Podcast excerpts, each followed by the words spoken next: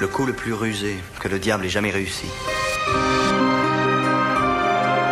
Ça a été de faire croire à tout le monde qu'il n'existait pas. Radio. Radio. Campus 47. Ciné News. Si je vous dis Terminator, Titanic et Avatar, vous me dites James Cameron. Salut tout le monde, c'est Sam pour Radio Campus 47 et aujourd'hui je viens vous parler d'un des réalisateurs les plus intéressants des deux derniers siècles, James Cameron. De Piranha 2 en 1981 à Avatar la voix de l'eau, Cameron a contribué à réaliser toute la pop culture des années 90-2000, en réalisant notamment la saga culte Terminator avec Arnold Schwarzenegger. En 1994, Cameron finit d'écrire le scénario d'un film sur une tribu d'indigènes, mais il ne peut pas le réaliser par manque de technologie. C'est en 1997 que James Cameron se grave à jamais un nom dans le cinéma. Passionné de plongée sous-marine, il décide de réaliser Titanic. La Fox l'a menacé à plusieurs reprises de le virer et d'engager un autre réalisateur car Cameron avait dépassé le budget élevé à 200 millions de dollars. James leur a alors posé un ultimatum. Ils peuvent engager un nouveau réalisateur mais il faudra le tuer d'abord.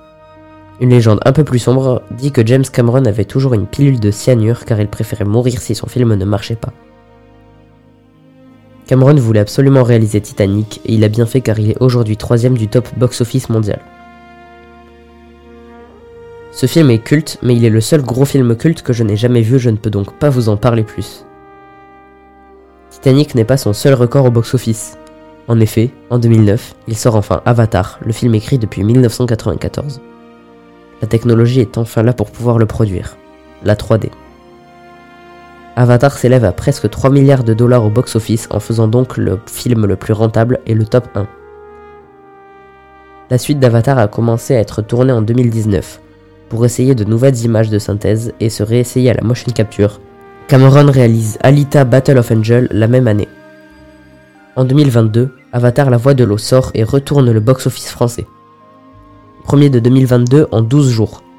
Si vous avez aimé le premier et que vous n'avez pas encore vu Avatar 2, je ne peux que vous conseiller d'aller le voir. J'ai eu l'idée de faire une chronique sur James Cameron car c'est un réalisateur talentueux mais aussi fascinant. Pour découvrir le personnage qu'il est, voici quelques anecdotes qui me font aimer ce réalisateur. 1.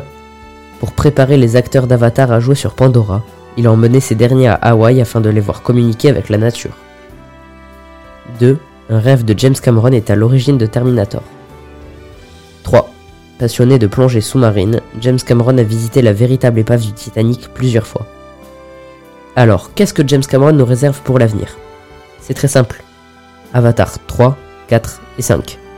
Une première version de Avatar 3 a déjà été rendue et dure plus de 9h30. Cameron s'est exprimé sur cette durée et a annoncé avoir l'ambition de réaliser un film de 6 heures avec entracte. Serez-vous prêt à y aller avec moi? N'hésitez pas à nous dire cela sur nos pages Facebook et Instagram si ça vous plairait.